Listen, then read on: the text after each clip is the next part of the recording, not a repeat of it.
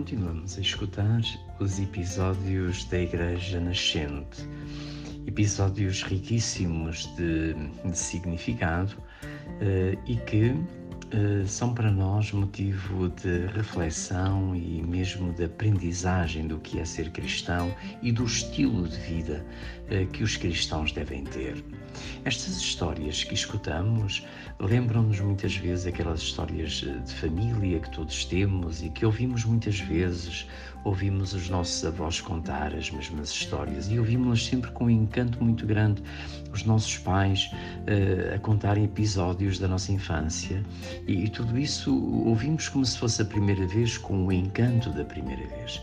E também uh, estes episódios da Igreja Primitiva são certamente episódios que nos fazem uh, beber o dinamismo inicial da Igreja e se nos deixamos eh, revestir do entusiasmo dos primeiros cristãos, saberemos também hoje, no nosso tempo, eh, viver segundo o estilo de verdadeiros cristãos.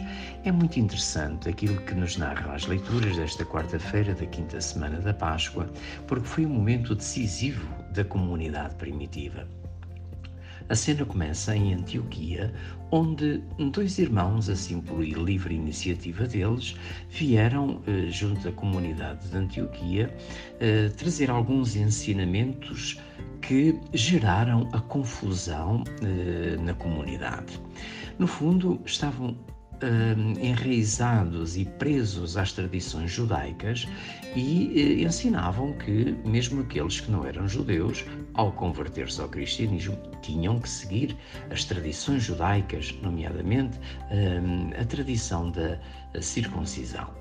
Isto gerou muita divisão na comunidade e Pedro e Barnabé, que estavam na comunidade, sentiram que era um momento importante uh, para resolver, uh, uma questão importante para resolver e que era preciso resolvê-la bem.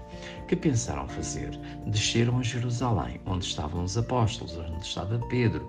Vieram uh, até Jerusalém para se reunir com a comunidade de Jerusalém, para contar o que estava a acontecer na comunidade de Antioquia e assim poderem ver em comunhão, em unidade com Pedro, com os outros discípulos, com a Igreja de Jerusalém, poderem ver qual era a melhor decisão para uh, aplicar também na comunidade de Antioquia.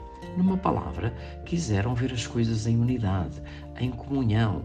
Não, não decidiram pela sua própria cabeça, pelo contrário, vieram até Jerusalém para, com Pedro, ver, ver a luz necessária para tomar as decisões mais corretas. Isto ensina-nos uma coisa: é que. Uh, haver problemas, existirem problemas numa comunidade é normal, é natural. Uh, o importante é resolver bem os problemas que vão surgindo. E resolver, bem significa resolvê-los em unidade, resolvê-los em comunhão. Quando existe um problema, o importante é o passo que damos a seguir. E o passo que damos a seguir tem que ser sempre visto em comunhão e unidade.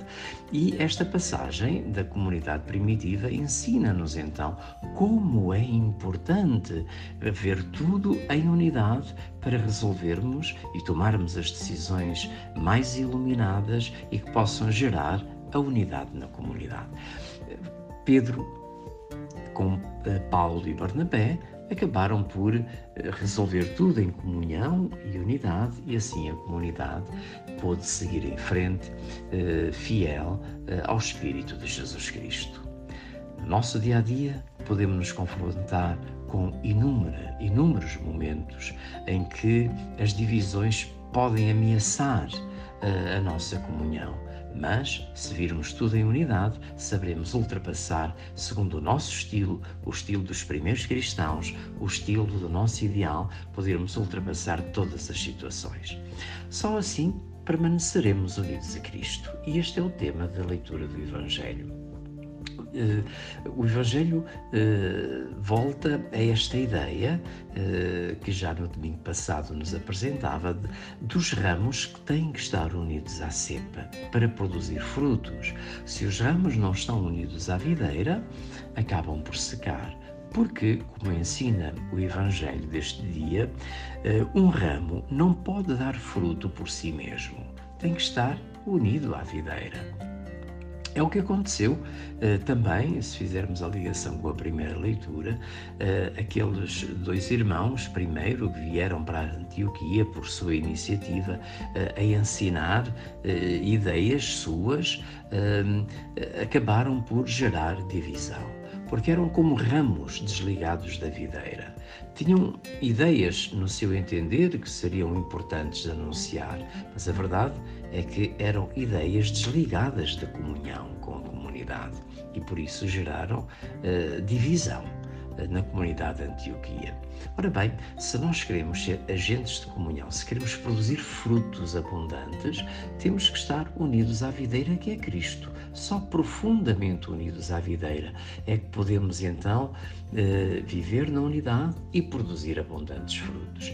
E a verdade é esta: é que vale mais o menos realizado em comunhão e unidade do que o muito mais mas realizado por iniciativa própria, eh, pelo, pela capacidade de cada um, eh, mas desligado da unidade e da comunhão. Por isso é melhor fazer menos com mais comunhão e unidade do que tentarmos brilhar sem o ideal da comunhão e da unidade. Por isso procuremos estar atentos para que, unidos a Cristo, possamos estar também mais unidos uns aos outros, experimentarmos a beleza da comunhão e da unidade e assim, todos juntos, produzirmos abundantes frutos.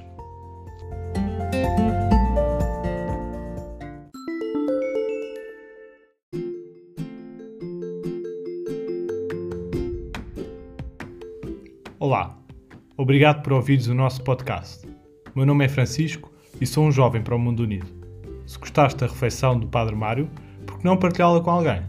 Segue-nos no Instagram e no Facebook para ficares a par de novidades que temos para ti. E não te esqueças, é sempre possível algo mais.